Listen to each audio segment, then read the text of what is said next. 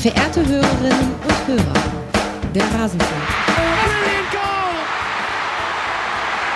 Rose Lavelle might have won the World Cup for the United States with a fantastic goal. Alles zur WM der Frauen. Na, könnt ihr das Intro noch hören, liebe Hörerinnen und Hörer? Langsam bräuchte ich mal was Neues, oder? Jetzt nach gefühlt 30 Ausgaben, ganz so viele sitzen nicht zur WM. Aber schön, dass ihr hier mit dabei seid. Schön, dass ihr den Rasenfunk eingeschaltet habt. Mein Name ist Max Jakob Ost. Ich bin der Edgenetzer auf mastodon.social und wir wollen heute sprechen über die ersten zwei Viertelfinalspiele bei dieser WM. Und dazu begrüße ich eine besonders feine Runde bei mir. Zum einen Ellen Harnisch. Sie habt ihr bestimmt schon gehört in den diversen Formaten, die es so gibt da draußen, unter anderem ja auch im Rasenfunk. Hallo Ellen, schön, dass du Zeit hast für den Rasenfunk. Hallo. Und außerdem ist hier Oskar Heiler. Spätestens seine Stimme erkennt ihr. Er ist Kommentator, unter anderem bei Magenta Sport, aber inzwischen auch bei vielen anderen zu hören. Er ist ein Tausendsasser. Hallo Oskar, schön, dass du hier bist. Servus, freue mich. Ich freue mich ebenso. Wir wollen heute sprechen über Spanien gegen Niederlande, Japan, Schweden und am Ende dieser Sendung werden wir auch noch kurz vorausblicken auf die morgigen Spiele. Dazu hat uns Annika von der Pressekonferenz der Engländerin zwei O-Töne mitgebracht. Das kommt am Schluss dieser Sendung. Aber jetzt fangen wir mit dem an, was wir heute Nacht um 3 Uhr unserer Zeit sehen durften. Spanien gegen Niederlande hieß die Partie. Es ging los mit dem 1 zu 0 in der 81. Minute durch Mariona Caldentey für Spanien. Da schien das Spiel entschieden. Stephanie van der Gracht hat da einen Strafstoß verursacht. Aber ausgerechnet Stephanie van der Gracht kann dann auch in der Nachspielzeit den 1 zu 1 Ausgleich erzielen. Als Sturmspitze, aber nicht irgendwie mit einem hohen Ball, sondern sie wird tief geschickt und trifft dann wunderbar ins kleine Netz. Also wer solche sturmstarken Verteidigerinnen hat, der kommt dann eben auch mal in die Verlängerung. Aber dann gab es äh, dort den Knockout für die Niederlande. Salma trifft in der 111. Minute zum 1 zu 2. Und so, Ellen, kommt Spanien weiter und die Niederlande scheiden aus. Ist es denn dem Spielverlauf entsprechend, dieser Sieger, der da gefunden wurde? Ja, fand ich schon. Also dafür haben die, die Niederlande zu wenig, zu wenig gemacht, um da jetzt letztendlich verdient weiterzukommen. Ähm, also ich fand, die haben sich schon gesteigert, äh, verglichen jetzt mit dem, mit dem letzten Spiel gegen Südafrika. Das war ja wirklich, äh, also da, da habe ich dann echt, äh, ja, noch Schlimmeres erwartet, jetzt heute vom Ergebnis her, aber das, das war dann doch besser als erwartet, aber es war trotzdem äh, noch nicht ausreichend, um Spanien da großartig gefährlich zu werden. Oskar, wie, was ist dein erster Eindruck zu dem äh, Spiel? Äh, grundsätzlich, genau, kann man sich da absolut anschließen. Die Spanierinnen fand ich äh, ja sehr, sehr stark. Äh, die Niederländerinnen haben es einfach nicht, nicht gut genug gemacht, hatten auch Glück, ne? Also in der 17. Minute gab es ja auch diesen Doppelpfosten, dann wurde auch ein mhm. Tor zurückgenommen. War auch Schwerstarbeit für die Schiedsrichterin, muss man auch sagen. Stephanie Frappard. Äh, viel hin und her und auch den äh, Video Assistant Referee war ja Marco Fritz, der deutsche Schiedsrichter. Und äh, war, war eine Partie, wo man auch sieht, was für Qualität auch bei den Spanierinnen ist, wenn da ähm, Alexia Putellas, ne, also äh, weltbeste Fußballerin gekürt, zweimal in Folge jetzt und die ist dann nur auf der Bank. Also da ist natürlich unglaublich viel Qualität auch noch hinten. Und trotzdem eine schöne Geschichte, dass dann auch noch nach dem ja, Patzer der Abwehrchefin äh, sie auch noch ausgerechnet diesen äh, Ausgleich da macht. Also es war dann auch eine intensive und auch hochklassige Partie, finde ich in ja ihrem letzten Spiel für die Niederlande, also Stephanie van der Kracht, wird ihre Karriere beenden. Das hat es ja so besonders saftig gemacht, diese Storyline, dass dann sie zuerst den Fehler macht äh, mit dem Handspiel zum Strafstoß, was denke ich unstrittig ist, aber unnötig in dieser Situation. Es wäre Total. Nicht, wäre nicht nötig gewesen. Und dann aber eben diesen tollen Ausgleich. Und am Ende treffen dann die beiden Spielerinnen, die jeweils in der Startelf rotiert wurden. Also Caldentey kam für Salma Paraluelo rein in die Startelf. Später wurde sie dann eingewechselt für die jeweils andere und beide treffen. Also scheint da auch viel aufzugegangen zu sein vom Spielplan der Spanierin. Trotzdem hatten wir Ellen wieder die klassische Situation. Spanien hat den Ball, also mit Ausnahme der ganz frühen Anfangsphase, aber ab dann war es 65 Prozent, äh, 61 Prozent Ballbesitz, 12 zu 1 Schüsse in der ersten Hälfte, 3 zu 0 Torschüsse. Niederlande hatte nur 101 angekommene Pässe. Äh, Spanien hatte 23 Ballkontakte im gegnerischen Strafraum, die Niederlande zwei. Und dennoch steht es 0 zu 0. Kannst du erklären, warum Spanien sich trotz all dieser Dominanz wieder und wieder so schwer tut, Tore zu erzielen? ich, also erklären kann ich das nicht. Das zieht sich ja jetzt schon seit Jahren durch. Also das war bei der letzten WM auch schon so. Ähm, es sind jetzt natürlich dann noch andere Spielerinnen dabei, die, die 2019 nicht dabei sind, die jüngere Spielerinnen äh, dabei gewesen sind. Aber also erklären kann ich es mir nicht. Das sind ja auch alles, also es sind wirklich gute Chancen. Das ist ja nicht, das ist ja nicht irgendwie so, so, ja, okay, ein Schuss aufs Tor, der dann, der dann fünf Meter daneben geht, sondern das ist echt mal richtig knapp, super rausgespielt. Das sind auch keine, ich weiß nicht, also ich kann es gar nicht erklären, weiß ich nicht. Bei, bei, bei den Niederlanden, warum dann da letztendlich nur zwei zwei, äh, was war das im Strafraum? Zwei Kontakte. Ähm, Kontakte, ja, äh, wenn man halt die ganze Zeit lange Bälle nach vorne kloppt, die nicht ankommen, dann, also da kann man es dann eher erklären. Bei Spanien sch schwierig, weiß ich nicht großes Turnier. Vielleicht äh, ist da irgendwie eine gewisse äh, Nervosität. Man weiß es auch nicht bei den Spanierinnen, vielleicht auch bei den Männern ist ja oft so, so, so ein schlampiges Genie nachgesagt, dass sie einfach diesen Tiki-Taka leben und dann vergessen, die Kugel noch ins Tor zu hauen, warum auch immer. Ähm, war natürlich aber auch wirklich Pech dabei, ne, mit den, mit den Pfostenkrachern und so weiter. Und natürlich ein goldenes Händchen, du hast es angesprochen, Max, äh, vom, vom Trainer, von Jorge Wilder, der dann auch noch äh, ja, Spaniens jüngste Torschütze mit 19 Jahren eingewechselt hat und äh, so ein verdienter Sieg. Ähm, ja, fand es ein super interessantes Spiel. Ich äh, bin gespannt, was da noch von den Spanierinnen kommt. Sie sind erstmals ja im, im Halbfinale mit der äh, Jenny Hermoso zum Beispiel, auch eine Spielerin, die auch vor zwei Jahren auf Platz zwei äh, bei den besten Spielerinnen weltweit beim Ballon d'Or bei der Wahl äh, landete. Also da ist auch schon enorm viel Qualität. Sieht man auch über die Außen, ne, wenn dann die Verteidigerinnen mit anschieben. Ich finde gute Flanken geschlagen, oft auch aus dem Halbfeld ähm, ja, so hat es natürlich jede, jede Defensive schwer, gerade die Holländerinnen bei diesem Doppelpfosten habe ich im Kopf. Wie willst du sowas auch verteidigen, diese starke Flanke von außen und in der Mitte mhm. Redondo, glaube ich, war es, äh, mit der Doppelchance. Äh, ganz, ganz schwer und trotzdem, ja, die Spanierinnen haben sich sehr schwer getan. Bräuch, bräuchten da vielleicht so, so, so eine Brecherin, die einfach für, für Tore steht, Tore garantiert.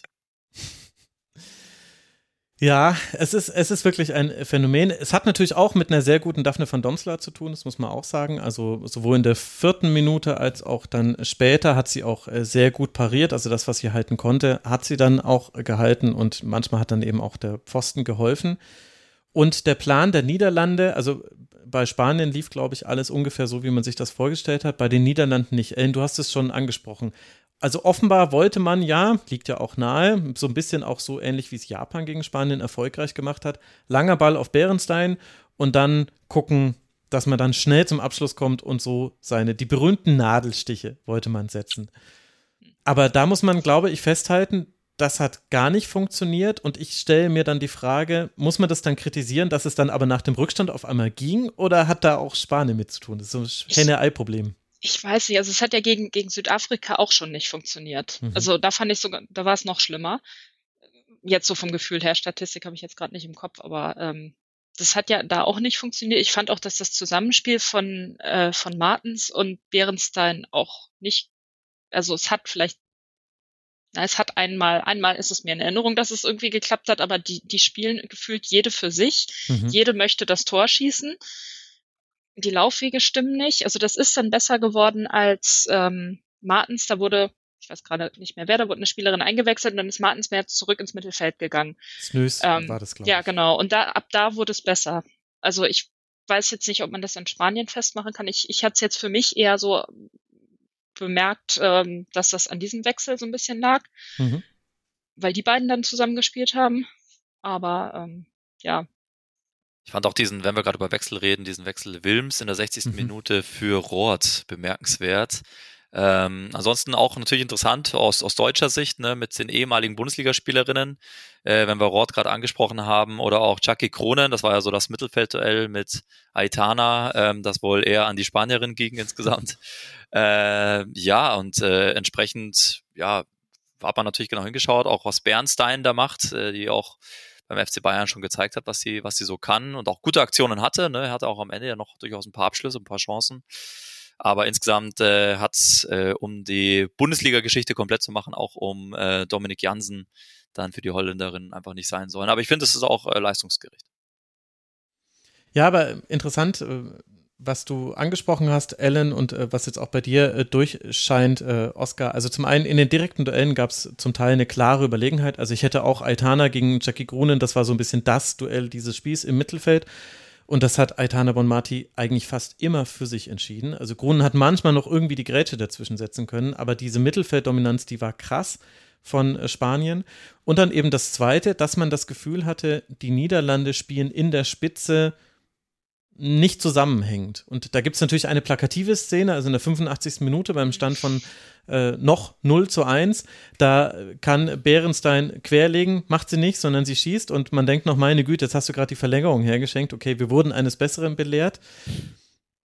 Und hinten raus ja dann auch kulminiert das Ganze dann wieder in einer plakativen Szene. Da kann man jetzt Bärenstein keinen Vorwurf machen, aber sie hat zwei große Chancen vergibt die und im direkten Gegenzug, wirklich im direkten Gegenzug fällt äh, dann äh, tatsächlich dann äh, das 1 zu 2. Da ist dann Nauven, die eingewechselt war, einfach ein bisschen zu passiv gegen Salma, wie es vorher interessanterweise Irene Paredes auch schon gegen Bernstein war. Also es war fast eine identische Situation. Nur die eine macht eben nicht das Tor, das war Bärenstein. Die andere macht mit Hilfe des rechten Innenpfostens, während der linke Innenpfosten schon beim Strafstoß geholfen hat für Spanien, macht das Tor.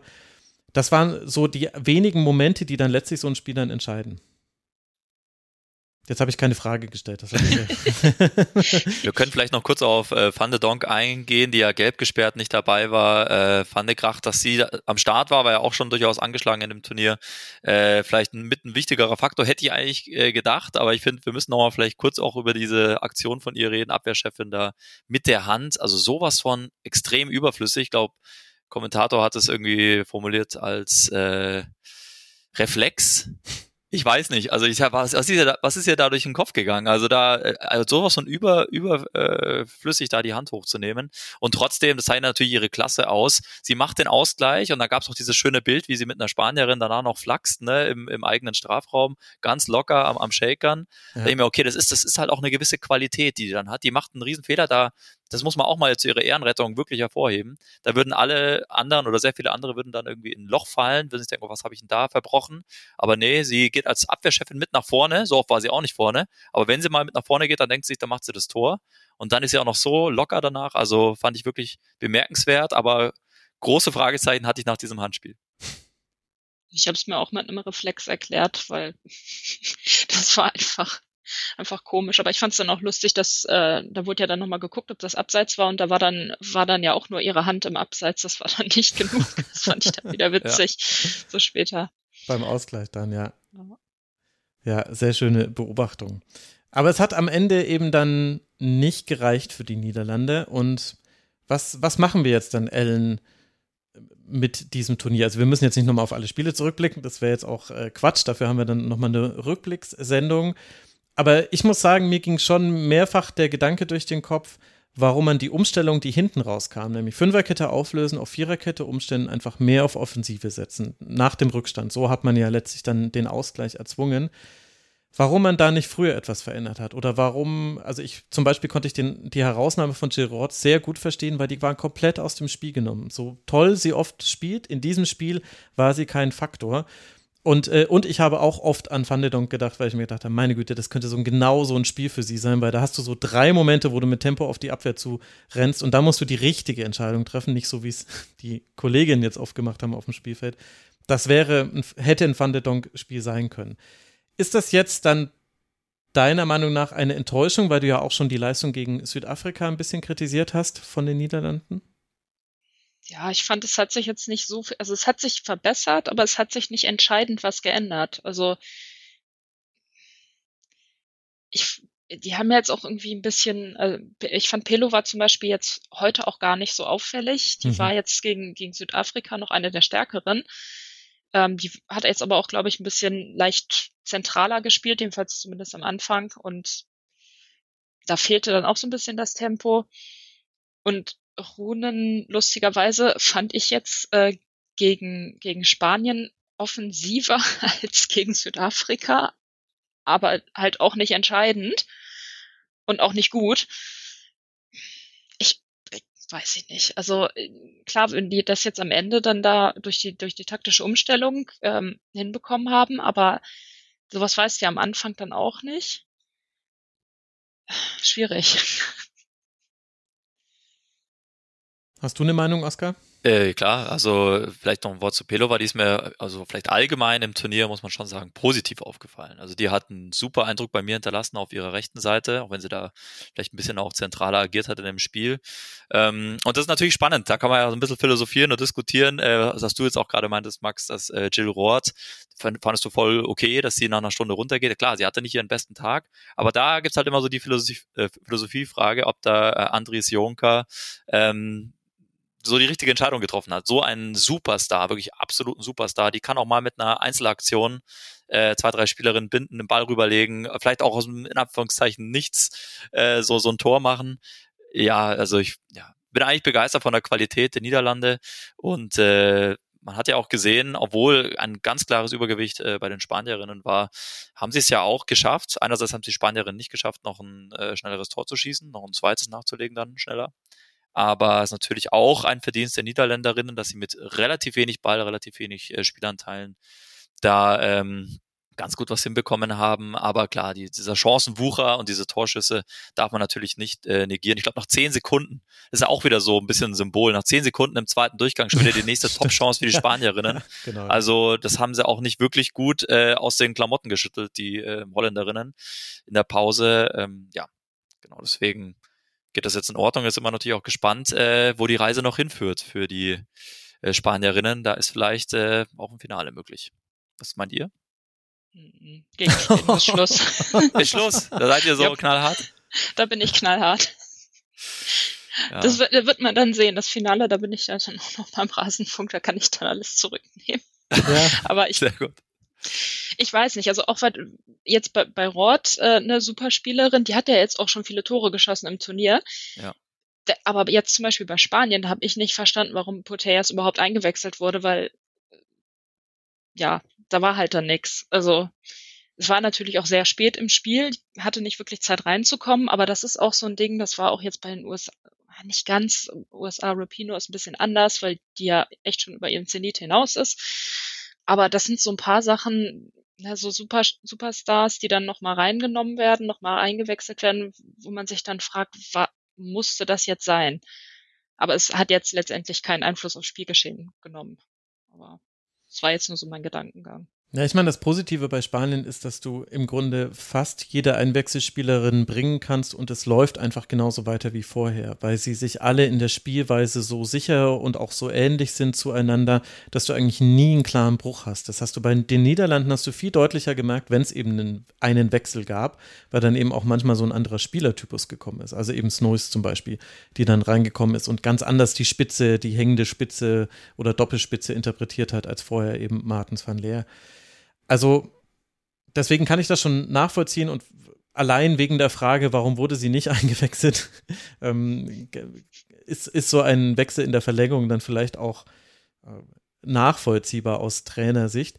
Ich sehe Spanien nicht so negativ, ehrlich gesagt. Ich äh, glaube, also wir reden ja gleich noch über das äh, zweite Viertelfinale, aber ich glaube, dass Spanien diese Mittelfelddominanz inzwischen so perfektioniert hat, dass man nicht so lange braucht, um in den Strafraum zu kommen. Also was mir zum Beispiel jetzt gegen die Niederlande wieder aufgefallen ist, ist, wie früh Spanien inzwischen flankt.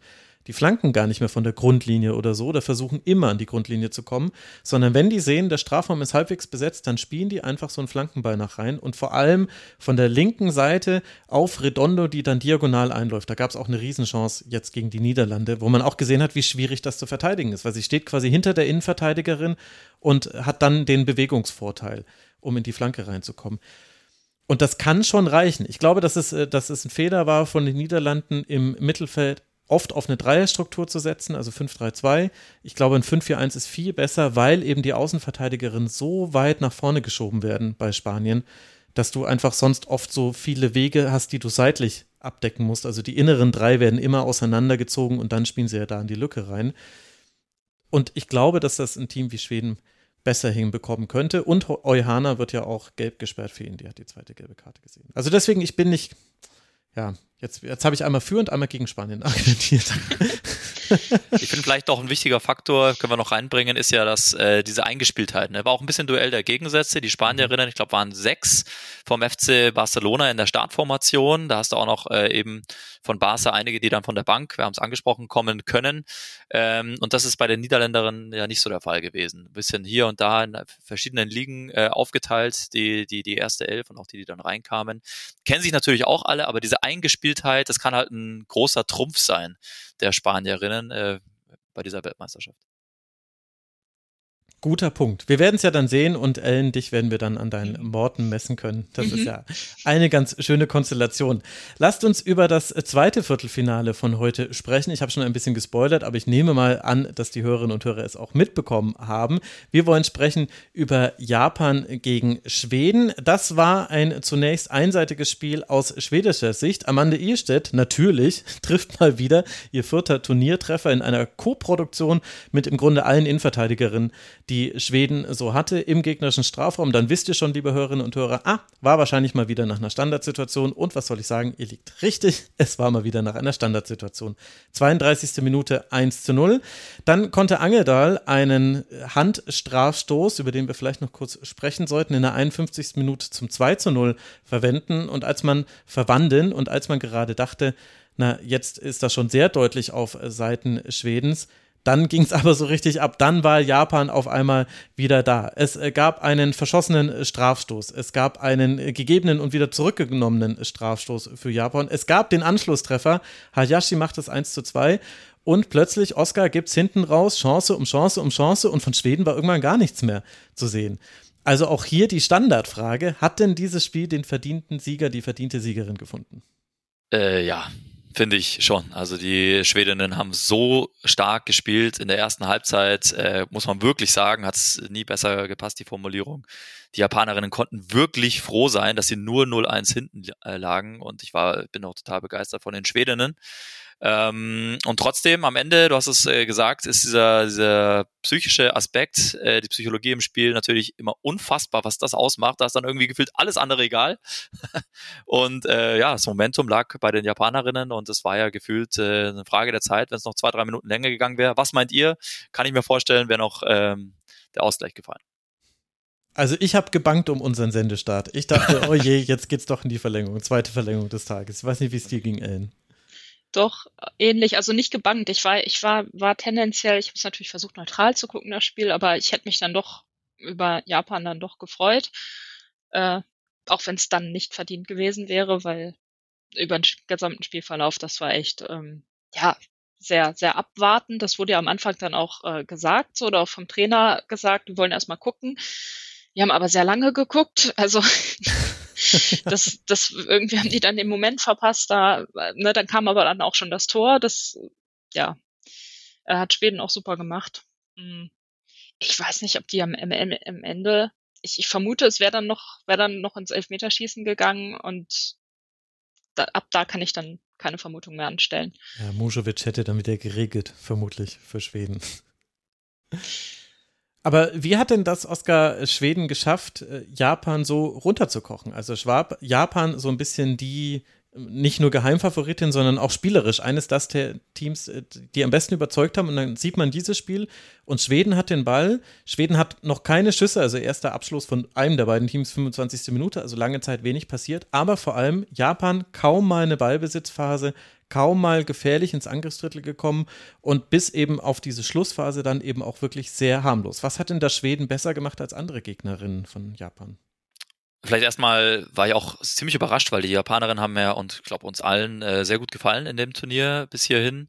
Ähm, diese extreme Mittelfelddominanz, die wir auch bei den äh, Spanierinnen gesehen haben, das haben wir auch bei, bei Schweden erlebt. Äh, einfach, einfach diese Klasse äh, von Aslani, die ein überragendes Spiel gemacht hat, die Kapitänin. Rolfe ist sowieso immer gut. Äh, Blackstenius hatte ja auch ähm, Chancen und im Endeffekt dann auch äh, war, war sie ein extrem wichtiger Faktor dann auch als äh, Zielspielerin für die starke Mittelfeldachse da mit, mit fünf Mittelfeldspielerinnen und diese Dominanz, du hast es auch gerade schon sozusagen empfohlen für die Niederlande, ähm, das ist, das ist schon immer sehr, sehr wichtig, dass du da auch genügend äh, Frauenpower sozusagen dann auch im Mittelfeld vorfindest. Und da haben sie einfach den, den Japanerinnen den Schneid abgekauft, waren immer ein äh, Schritt schneller und äh, gedanklich frischer. Ich glaube, das waren so wichtige Faktoren, warum es am Ende dann äh, so eine große Überlegenheit war. Ja, ich fand, die haben sich halt die Bälle auch sehr schnell wieder zurückgeholt, wenn die sich, also mhm. wenn die, wenn die mal Ballverluste hatten und äh, haben auch sehr gut äh, gegengepresst. Also sich, die haben gar nicht erst dieses Spiel von Japan entstehen lassen. Also Japan ist ja dann auch in den vorherigen Spielen sehr, ähm, sehr schnell auch in Strafraum rein, hat sehr schnell äh, angefangen aus gefühlt allen Ecken und Enden aufs Tor zu schießen. Das haben, das haben die gar nicht mal geschafft dann, dann gegen Schweden, obwohl das ja dann natürlich auch daran lag, dass ihre Taktik irgendwie abwarten war. Also das habe ich jetzt auch nicht verstanden. Warum? Aber das ist wieder so hypothetisch. Man weiß nicht, was passiert wäre, wenn sie das versucht hätten, dieses Überfallartige, was sie äh, ja im, im Spiel davor auf jeden Fall auch schon gemacht hatten. Also auch mit dem Ballbesitz, also gegen Spanien hatte ja, Japan gegen Spanien, da hatte ja Spanien auch äh, sehr, sehr, sehr viel Ballbesitz. Ähm, daran kann es nicht nur liegen, ähm, dass Schweden so viel Ballbesitz hatte, aber ähm, die haben dann eben auch was damit gemacht und sind, äh, sind eben gar nicht erst diese Konter entstehen lassen, für die Japan ja auch bekannt war. Bis genau. heute. Also man kann gar nicht sagen, wie Schweden diese tiefen Pässe verteidigt hätte, weil es gab sie eben eigentlich kaum. Also das, was Spanien so ein bisschen um den Sieg äh, gebracht hat, also nicht nur ein bisschen, sondern sehr deutlich um den Sieg gebracht hat im Duell mit Japan, das war in dem Spiel gar nicht so abzulesen. Man könnte es natürlich auch Oscar an einer Personalie aufhängen. Also Sugita hat für Endo gespielt, die ja bisher ein tolles Turnier gespielt hat. Ich würde sagen, Sugita ist die etwas defensivere Variante. Und ich habe es mir so hergeleitet, weil Endo kam dann später und von der Verletzung oder so weiter hat man nicht gehört. Also es war wohl taktischen Wechsel. Ich dachte mir, naja, der schwedische rechte Flügel ist extrem stark da mit Kaneröd, mit Aslani, die raustreiben lässt, mit Björn, die nachschiebt, da spielt die Musik bei Schweden eigentlich in fast jedem Spiel und darauf wollte man reagieren. Vielleicht war das einer der Faktoren, die dazu geführt haben, also dass es einfach eine falsche Entscheidung war jetzt im Nachhinein? Ähm, kann schon sein, aber du hast auf der anderen Seite auch angesprochen, so unglaublich viele Abschlüsse gab es nicht. Dann ist auch vielleicht der Standard dann äh, der Dosenöffner. Ähm, ist halt auch, glaube ich, immer so ein wichtiger Faktor, auch wieder der Kopf. Äh, die Japanerinnen laufen halt ganz viel den Ball auch hinterher. Und selbst wenn aus dem Spiel heraus nicht so viele Abschlüsse da sind, ähm, ja, ist das vielleicht dann auch frustrierend. Dann der runde Ball kam natürlich auch zu einem guten Zeitpunkt, aber ich gebe dir recht, wenn man da, wenn man da ähm, vielleicht eine falsche Personalentscheidung trifft, wurde ja auch dann passenderweise direkt zur Halbzeit ausgewechselt. Endo kam dann zur zweiten Halbzeit ähm, ja, wurde korrigiert und eigentlich aus, aus Sicht der Japanerinnen das Beste, dass es eben nur 0-1 stand. Ähm, ich finde aber auch, dass wir, dass wir die Teuterin äh, Yamashita hervorheben müssen, die wirklich äh, Japan im Spiel gehalten hat und ohne sie hätte es auch gar nicht so ein äh, grande Finale noch gegeben in dieser Partie. Sehr gut. Ich fand, Punkt, ja. ich fand Kumagai auch gerade in der ersten Halbzeit sehr wackelig. Also mhm. ungewohnt wackelig, so von dem, was man von ihr gewohnt ist das war auch mit so ein Faktor. Und gerade auch, weil sie ja den, die Kapitänin, die älteste, die diejenige ist mit der meisten, ja, mit der meisten Erfahrung und wenn das dann so ein bisschen wackelt, nicht funktioniert, das kann sich dann auch übertragen auf die Mitspielerin. Das wurde dann, wurde dann besser, aber das war, war halt alles, ja, erste Halbzeit war echt nicht gut. Ich glaube, es ist wirklich ein Faktor, weil ich glaube, sie war die einzige Japanerin, die auch 2011 schon mit dabei ja. war. Und wenn natürlich dann so eine Stütze, so ein Fels in der Brandung, wie du sagst, auch echt wackelt, dann übertragt, äh, kann, bin mir ganz sicher, überträgt sich das auf äh, das gesamte Team. Ja, und ich glaube, aus japanischer Sicht ist dann auch nochmal entscheidend, wie dann auch dieses 0 zu 1 gefallen ist. Das war ja jetzt nicht so wie bei den bisherigen Standardtoren von Schweden, dass es eine sehr gut getretene Ecke ist und dann ist es kaum zu verteidigen, wenn du nicht die Spielerin geblockt bekommst, sondern es war ja so ein Purzelball. Also der Ball wird dreimal, glaube ich, von Eriksson versucht durchzustecken auf Ilstedt und beim dritten Mal kommt er dann an und dann trifft es aus kurzer Distanz. Vorher gab es schon, ist er schon von jemandem anderen noch abgeprallt. Das äh, müsste dann ja, klar, Björn, ich habe es ja vorhin gesagt, alle, alle Abwehrspielerinnen waren äh, beteiligt, auch wenn Björn natürlich keine Innenverteidigerin ist. Ich glaube, ich habe vorhin Innenverteidigerin gesagt, das ist natürlich Quatsch. Aber also das war auch einfach so ein, ein wahnsinnig doofes Tor. Ich sag's jetzt einfach mal, wie es ist. Und dann hast du auch gesehen, direkt danach hatte Schweden weitere Chancen. Also da ist auf einmal Kannerüt im Strafraum durch und schießt äh, aus einer schwierigen Position, hätte eigentlich noch querlegen können. Dann verliert Kummergei gegen Aslani im Aufbau den Ball. Es wird dann abgepfiffen, weil Aslani ein bisschen zu robust reingegangen ist. Aber das wäre mehr oder weniger sicher das 0 zu 2 gewesen, denn es waren zwei Schwedinnen dann alleine vor, vor Musovic. Und, äh, und Aslani hatte dann noch diesen tollen Schuss, den Yamashita gerade noch an den Innenpfosten lenkt der, der dann nicht reingeht. Also das war wirklich so, also man sagt ja immer so Dosenöffner, aber was kam denn aus der Dose raus? Ja, jede Menge schwedische Chancen. Das, das war das Problem. Und dann starten wir in die zweite Hälfte und wir haben eine Ecke, bei der trifft Nagano der Ball an der rechten Hand. Sie verbreitert die Körperflechte, sagt auch Esther Staubli im, im, in der Kommunikation im Stadion und deshalb gibt es Strafstoß. Oskar, ist das für dich ein Strafstoß gewesen? Äh, leider ja. Ich finde es immer, immer bitter, diese, diese doofe Handentscheidungen äh, äh, dann bewerten zu müssen. Aber nee, ganz klar. Also es, die Hand, sagt man immer, oder hat da nichts verloren. Ist, glaube ich, auch bitter. Sie hat noch die Sicht verdeckt. Ja, und der Ball, äh, der Ball springt so. dann hin. Ja, es ist, es ist natürlich echt schade, aber irgendwo muss man halt den Parameter ansetzen. Und also für mich war es ein klarer Handelfmeter, so, so bitter es ist. Wie seht ihr es? Ja, war jetzt nicht so klar wie der von Holland vorher, aber das, das hat andere Gründe. ja, die Regelung ist halt so, wie sie ist. Und der Regelung nach ist das ein Elfmeter.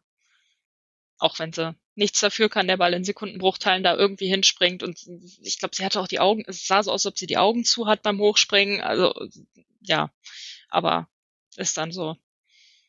Ich glaube auch, es ist nach den Regeln ein Strafstoß und die Regeln sind aber ein Problem, weil das war einfach nur ein völlig unmotivierter Ball nach innen von Schweden, der auch nicht zu einer großen Torchance geführt hätte, warum es bei sowas nicht einen indirekten Straf Freistoß geben kann im Strafraum, was immer noch eine sehr gute Chance ist. Naja. Das wäre eine sehr gute Idee, sehe ich auch so. Vielleicht kommt das irgendwann. So, und jetzt steht es dann 2 zu 0 und wir denken eben, meine Güte, Endo kam jetzt zur zweiten Hälfte, das sollte wahrscheinlich auch so nochmal was verändern. Es tut sich nichts, aber dann, Ellen, haben wir zwischen der 60. Minute und dem Abpfiff 11 zu 1 Schüsse für Japan. Also von Schweden kam kurz gesagt eigentlich fast gar nichts mehr. Und Japan hat gedrückt, gedrückt, gedrückt und dann eben mit dem, was ich vorhin besprochen habe, verschossener Strafstoß, gegebener Strafstoß, der wieder zurückgenommen wurde und so weiter und so fort. Kannst du erklären, was sich da verändert hat? Also dieser eine verschossene Strafstoß, das war ja auch nicht wirklich ein Strafstoß. Das war ja, also, ja. das war ja so, und dann ist sie umgefallen. Äh, aber sie selber, sie hat ja auch selber geschossen, ne, Ueke. Ähm, und hat, hat ja, der war, ja, also ich, danach wirkte sie sehr frustriert, hat dann ja auch nochmal irgendwie so ein Foul begangen und sowas. Also kann sein, dass das so ein bisschen der Funken war, den die gebraucht haben, weil die wirkten auch nicht so emotional involviert wie sonst. Also die, die kommunizieren ja auch sehr viel ähm, auf dem Spielfeld. Man hört den Trainer ständig reinschreien. Das war dieses Spiel auch immer noch so. Aber ähm, ja, also man hat gemerkt, dass sich da irgendwie was geändert hat. So auch mhm. in der, in der, in der Körpersprache. Also da war plötzlich diese Aggressivität da. Die waren ja auch vorher sehr weit immer vom Ball entfernt, auch von den Gegnerinnen entfernt. Die sind immer nur so, so mitgelaufen, hinterhergelaufen, aber da waren auch, ich weiß nicht, auch vom Zweikampfverhalten her, da war wenig Berührung. Ja. Und das hat sich dann schon geändert. Also Intensität, so das Stichwort. Ja.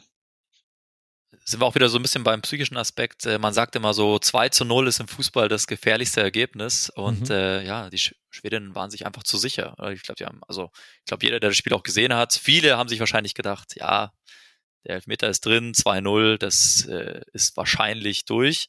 Und das ist eben genau das Problem. Und am Ende wäre es ja auch äh, durchaus, hätte es auch noch in die Hose gehen können, aber ist ja unterm Strich dann alles aus schwedischer Sicht gut gegangen. Ich, ich habe ich auch gedacht. Also ich habe mich da so ein bisschen ein, einlullen lassen. Ich fand das Spiel auch in der Phase relativ eintönig und habe dann auch zwei Wechsel von Japan nicht mitbekommen, weil hat dann voll den Schreck bekommen, als die Ende dann plötzlich, so, wer, wer ist das denn? Ja, aber ähm, ja, ich glaube, ein bisschen ging Schweden auch so. Aber also ich hatte das Gefühl, dass Schweden äh, platt war, entweder mental oder physisch. Das ist von außen nicht, zu beurteilen, aber weil das, was sie in der ersten Hälfte so gut gemacht haben, haben wir ja vorhin besprochen, sehr schnell den Ball zurückerobern. Japan gar nicht erst in die langen Ballbesitzphasen kommen lassen, im Mittelfeld im Grunde alles wegblocken, was irgendwie geht und deswegen sehr wenig zulassen. Und das alles hat ab einem gewissen Zeitpunkt, und der kam schon relativ früh, ich fand, das kam schon so rund um die 60. Minute, deswegen habe ich da auch den Marker bei mir angesetzt. Dann gab es nämlich die ersten Chancen von Japan, die nur noch nicht so groß waren wie dann die, die später kamen. Das hat da komplett gefehlt. Und das ist bemerkenswert auf diesem Niveau, dass man das so deutlich sieht und dass es auch Schweden da auch nicht durch Einwechslung und durch nichts geschafft hat, da nochmal gegenzusteuern. Also Janogi kam, Hote kam, Benison kam, hätten alles mögliche Spielerinnen, die vielleicht nochmal mit einem frischen Kopf, mit frischen Beinen, relativ frischen Beinen da hätten was machen können. Aber da war die Druckphase von Japan. Und äh, nur weil ich jetzt noch nicht alle absurden Chancen genannt hatte, also wir hatten einen Strafstoß, der kein Strafstoß war, der auch nicht vom VAR, also sie hat es sich nicht mal angeguckt. Das fand ich war die erste VAR-Entscheidung, wo man nicht nachvollziehen konnte, warum dann nicht zumindest der Check durchgeführt wird. Denn es gibt einen minimalen Kontakt, aber der Faller von Ueki ist schon sehr verzögert, muss man sagen. Mich auch total gewundert, dass das nicht kontrolliert wurde. Also eigentlich man sagt immer keine, es muss eine klare Fehlentscheidung sein, dass eingegriffen wird, aber das ist ja, also, ab wann ist es eine klare Fehlentscheidung? Das war für mich äh, keine richtige Entscheidung. Deswegen sind wir da ganz nah dran. An der Fehlentscheidung. ja.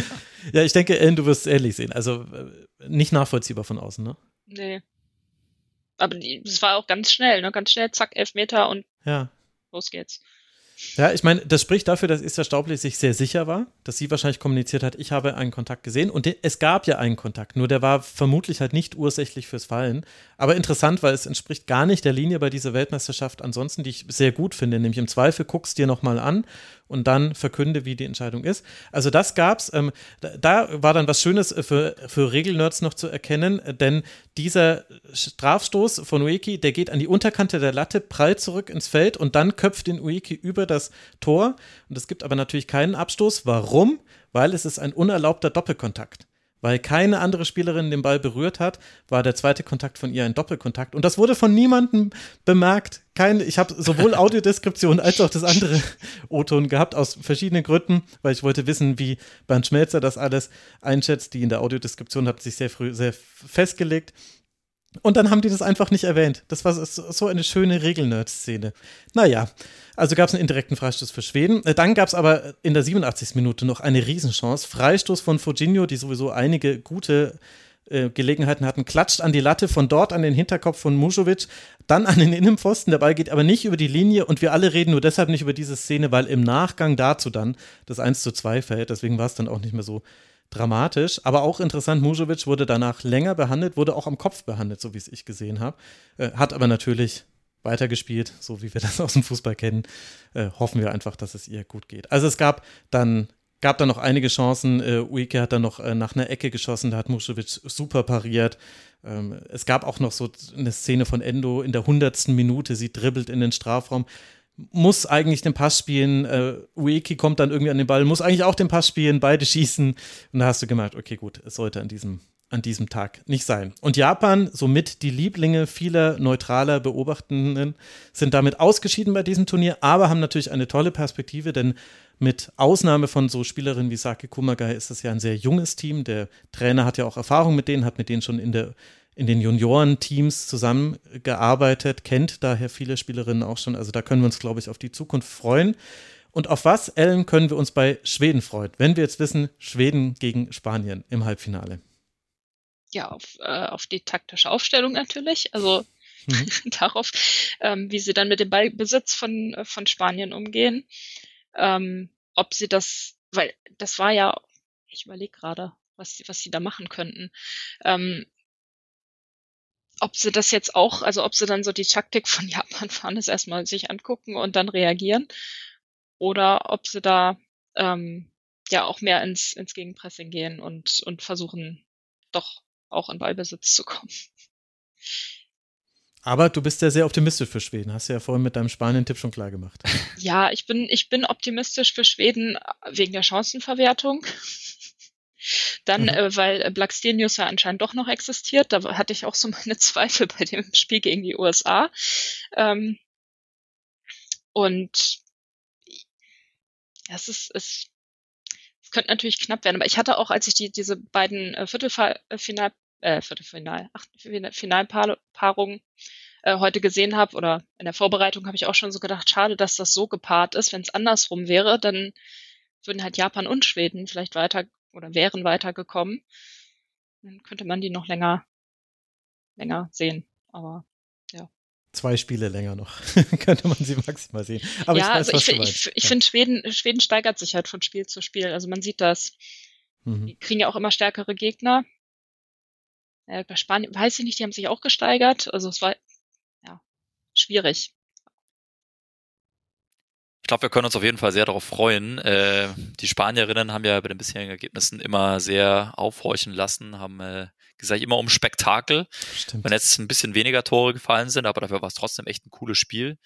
Und äh, bei den Schwedinnen vielleicht zwar noch äh, aus Bundesliga-Sicht die Rebecca Blomqvist erwähnt, die finde ich auch eine super Spielerin ist, bin ich auch happy, dass sie in Wolfsburg bleibt. Und ähm, ja, was, was da eben auch noch an Qualität hinten ist bei den Schwedinnen, äh, die jetzt gar nicht eingewechselt wurde, gerade bei den fünf Wechseln, die wir schon länger jetzt haben, äh, ist die Breite ein so viel wichtigerer Faktor äh, geworden. Und äh, das haben wir allerdings auch bei den Spanierinnen angesprochen. Deswegen ist es natürlich ein, ein, ja, ein Halbfinale mit äh, auf beiden Seiten enorm guter Breite auch. Ähm, Eingespieltheit habe ich schon ein bisschen angesprochen. Bei den Spanierinnen sehe ich da einen Vorteil. Aber die Steigerung, die auch Schweden hingelegt hat und auch gerade nach der Performance jetzt gegen Japan, hat natürlich auch schon irgendwo aufhorchen lassen. Äh, wird, wird richtig gut. Am Dienstag dann um 10 Uhr deutscher Zeit werden wir dieses Spiel verfolgen können und das wird natürlich dann auch hier im Rasenfunk besprochen. Für den Moment soll es das jetzt aber gewesen sein mit der Besprechung der heutigen Viertelfinalpartien. Ich äh, danke euch beiden sehr. Herzlichen Dank an Ellen Hanisch. Ich freue mich schon auf die Finalsendung mit dir. Ich mich auch. Hoffentlich gibt es keine Verlängerung. Danach ist nämlich noch Männerbundesliga. Ist ein enger Tag für mich. Und herzlichen Dank an Oskar Heiler, der ja wahrscheinlich auch arbeiten muss, wenn dann das WM-Finale läuft. Ja, so ist es. Äh, danke auch, war, war sehr schön mit euch. Habt eine gute Zeit. Bis bald. Ciao. Tschüss. Und wir blicken jetzt noch auf die Spiele, die es dann morgen gibt, die wir morgen bestaunen und dann hier im Rasenfunk ja auch besprechen dürfen. Um 9 Uhr geht's los im ZDF. Australien gegen Frankreich. Da können wir uns, glaube ich, aus ganz vielen Gründen drauf freuen. In Australien ist es schon so, dass die Public Viewings, die die FIFA errichtet hat, manchmal zu weit entfernt sind vom Stadtzentrum, aber auch manchmal von der Kapazität her nicht reichen. Da wird sich jetzt um neue Public Viewing Flächen bemüht, hat Annika mir berichtet. Also die Euphorie ist sehr, sehr groß. Andere Sportarten verschieben jetzt ihre Spiele so, dass sie eben nicht mit den Matildas äh, konkurrieren, wenn sie eben dann um 9 Uhr deutscher Zeit gegen Frankreich spielen. Da können wir uns, denke ich, sehr drauf freuen. Auch vor dem Hintergrund der Leistung Frankreichs haben wir ja hier besprochen im Rasenfunk. Das hatte doch wirklich schon sehr, sehr viel Gutes. Und dann spielt um 12.30 Uhr England gegen Kolumbien. Haben wir ja hier auch ausführlich besprochen, wie England gegen Nigeria weitergekommen ist. Äh, da die rote Karte von Lauren James, die übrigens nur für zwei Spiele gesperrt wurde, nicht für drei Spiele. Das heißt, in einem möglichen Finale für England wäre sie wieder spielberechtigt. Aber wir alle wissen es, es war extrem eng gegen Nigeria. Und jetzt ist die Frage, was passiert gegen Kolumbien? Kolumbien natürlich der Underdog. Aber haben wir nicht eigentlich gelernt bei dieser WM, dass die Underdogs vielleicht nicht immer so klare Underdogs sind, wie wir denken? Mal sehen. Die Engländerinnen, Annika war für uns bei der Pressekonferenz, waren relativ zufrieden mit ihrem Spiel gegen Nigeria. Natürlich haben sie es vor allem vom Ergebnis her bewertet. Sarina Wiechmann hat allerdings direkt im Anschluss an das Spiel gesagt, das sei das schwierigste Spiel ihrer Karriere gewesen oder eines der schwierigsten Spiele ihrer Karriere. Stellt sich die Frage, warum sie dann dennoch so spät erst eingegriffen hat mit Einwechslung, aber das haben wir ja damals im Rasenfunk schon thematisiert. Jetzt gab es die Pressekonferenz mit Sarina Wichmann und mit Mary Earps, der Torhüterin von England. Annika war vor Ort. Die Fragen gingen vor allem an Mary Earps und unter anderem ging es um die Frage Dreierkette oder Viererkette. Die englischen Kolleginnen und Kollegen wissen natürlich, das wird sowieso nicht verraten, aber sie haben gefragt, was ändert das denn bezüglich der Kommunikation für die Torhüterin Mary Earps? Und das hier ist ihre Antwort. Um, yeah, I mean, I think at this level, um, obviously tactics, formations, that kind of thing, it's really important and it's it's fine margins in when you're winning games. Um, But I think for, for me personally, I just obviously want to be as well versed as possible, making sure I'm doing my job for the team. Communication is a huge part of that. Um, so just understanding what Serena wants um, and trying to make sure that we're implementing the game plan as best as we possibly can, but also we're finding solutions as a group. I think that's really important. Naturally, at this level in this tournament, you see how high the quality is, how competitive it is. Uh, teams pose very different problems, and you can't prepare for every single. Um, every single problem that a team can pose, I suppose. So I think it's important that as a group we we find a way to push through that um, and solve that in the moment. Um, so yeah. Also ich übersetze das nochmal so oder fasse es kurz zusammen für diejenigen von euch, die das nicht so gut äh, verstanden haben. Sie sagt also, Kommunikation ist natürlich sehr wichtig. Erstmal sei es wichtig, den Matchplan von Sarina Wiechmann, der Trainerin, zu verstehen und dann umzusetzen. Das würde sie auch mit als ihre Aufgabe sehen. Und dann sei es aber auf diesem Level auf diesem Niveau der Gegnerinnen dann oft so, dass du dich nicht auf alles vorbereiten kannst, dass die Gegnerinnen dich immer vor Probleme stellen, mit denen du nicht gerechnet hast. Und dann ginge es vor allem darum, gemeinsam als Gruppe im Moment Lösungen zu finden. Und da sie hat gesagt, to push through these problems, also vielleicht auch einfach mal diese zu überwinden. Und obwohl das jetzt so ein bisschen eine Nicht-Antwort auf die Frage war, wenn man ehrlich ist, also vielleicht nicht so untypisch zu manchen anderen Pressekonferenzen, die wir schon sonst schon so lauschen konnten. Fand ich aber da auch nochmal interessant, wenn wir uns, äh, ja, naturgemäß beschäftigen wir uns viel mit der Frage, warum ist das deutsche Team zum Beispiel ausgeschieden? Gegen ja unter anderem Kolumbien hat man ja auch verloren. Und vielleicht war das dann eben auch einer der Aspekte, ein Teil davon, den hier Mary Earps anspricht, dass eben äh, die Gegnerinnen sie vor Probleme gestellt haben und das deutsche Team in seinen Spielen zu selten in der Lage war, eben da eigenständig auf dem Platz Lösungen für zu finden. Unter diesem Aspekt fand ich das interessant und äh, habe auch Mary Earps äh, selten bisher länger über Taktik reden hören. Auch das fand ich deshalb ganz spannend. Und dann gibt es ja noch so ein zweites Thema, das hat jetzt nichts mit dem Spiel England gegen Kolumbien zu tun, aber ist generell ein Thema dieser WM. Es ist ja immer noch so, dass viele Sportartikelhersteller die Frauentrikots nicht in allen verfügbaren Größen und so weiter anbieten. Also auch Adidas zum Beispiel mit dem deutschen Nationalteam-Trikot versucht das mal nicht im weiblichen, also etwas gekurften Schnitt zu kaufen, was ja nicht nur Männer, sondern auch viele andere Menschen gerne hätten. Gibt es nicht. Versucht mal ein Torwarttrikot von Merle Frums zu kaufen. Ja, viel Erfolg damit. Währenddessen ist es mit Nike im Fall von Australien komplett anders. Die verzeichnen jetzt richtige äh, Verkaufserfolge, Rekorde, haben mehr verkauft als bei den Männern bei der letzten WM in Katar. Und auch Mary Earps hat da ihr ganz eigenes Thema. Wir hatten es im Rasenfunk, glaube ich, schon mal erwähnt, aber das Torwarttrikot von Mary Earps, das gibt es auch nicht käuflich zu erwerben. Man kann es einfach nicht kaufen, was einfach Wahnsinn ist.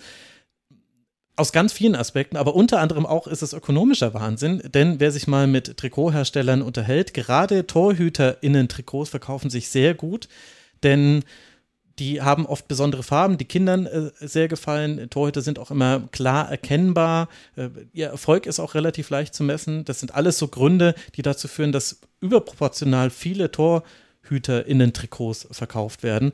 Und für Mary Earps gab es keine Möglichkeit, ein eigenes Trikot in die Läden zu bekommen. Sie hat sogar dem Hersteller angeboten, selbst dafür zu zahlen. Aber es hieß, naja, also wir haben irgendwie 30 produziert für so ein Fotoshooting, was wir mit dir gemacht haben die kannst du irgendwie verkaufen, aber eine eigene Produktion sehen wir nicht vor. Und auch danach wurde sie gefragt und sie hat dazu das hier gesagt. It did tickle me that, I've got to say, but I think in general, obviously I, I spoke about that before the tournament um, and expressed my views on it and um, I know that it's being looked into by the relevant parties. Um, at various levels, and it will be a conversation that we pick up post tournament.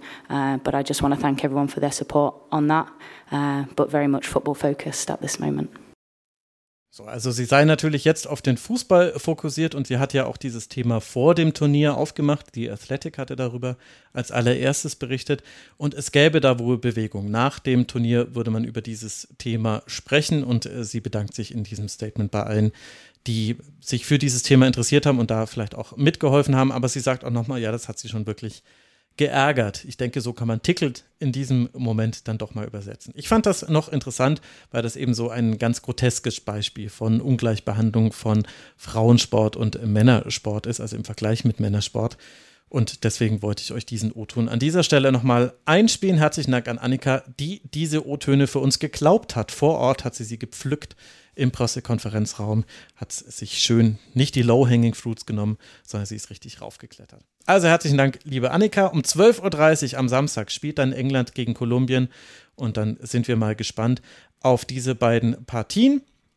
Und damit kann ich mich nur noch bei euch verabschieden. Herzlichen Dank für eure Unterstützung. Der Rasenfunk ist und bleibt Werbe, Paywall und Sponsorenfrei. Wir finanzieren uns ausschließlich über eure freiwillige Unterstützung rasenfunk.de slash supportersclub und an der Stelle auch der Hinweis, es wird jetzt so ein bisschen parallel alles ineinander laufen. Das heißt, der, das WM-Finale und Spiel um Platz 3 finden statt am ersten Spieltag der Männer-Bundesliga. Das heißt, im Rasenfunk überkreuzen sich jetzt die Sendungen. Am Montag nächster Woche nehmen wir zum Beispiel die Bundesliga-Vorschau auf. Am nächsten Wochenende wird dann die Analyse und der Fokus äh, zum ersten Spieltag erscheinen. Es wird aber auch noch ein WM-Rückblick erscheinen. Euch muss das nicht nervös machen. Nervös macht das nur mich, weil ich alles organisieren und dann auch aufzeichnen muss. Aber abonniert einfach alle fünf Rasenfunk-Feeds und dann seid ihr info immer informiert und könnt euch das auswählen, was euch interessiert. Aber auch da geht es jetzt natürlich weiter. Und auch dafür herzlichen Dank, wenn ihr uns unterstützt. Dieses Pensum ist nur möglich, weil ich das hier hauptberuflich mache, weil wir den Gästen ein Honorar zahlen können, wenn auch ein kleines Honorar. Und weil wir uns zum Beispiel eben leisten können, Annika nach Australien zu schicken, Eva Lotterbohle ein paar Sendungen moderieren zu lassen. Das sind alles so kleine Mosaiksteinchen auf dem Weg zur, sagen wir es einfach wie es ist, Weltherrschaft des Rasenfunk. Und das muss ja das Ziel für uns alle sein. Also rasenfunk.de slash supportersclub. Danke für euren Support. Wir hören uns morgen hier wieder an dieser Stelle. Bis dahin bleibt gesund, macht es gut und bis bald. Macht's gut. Ciao. Das war der Rasenfunk. Vielen Dank für Ihre Aufmerksamkeit.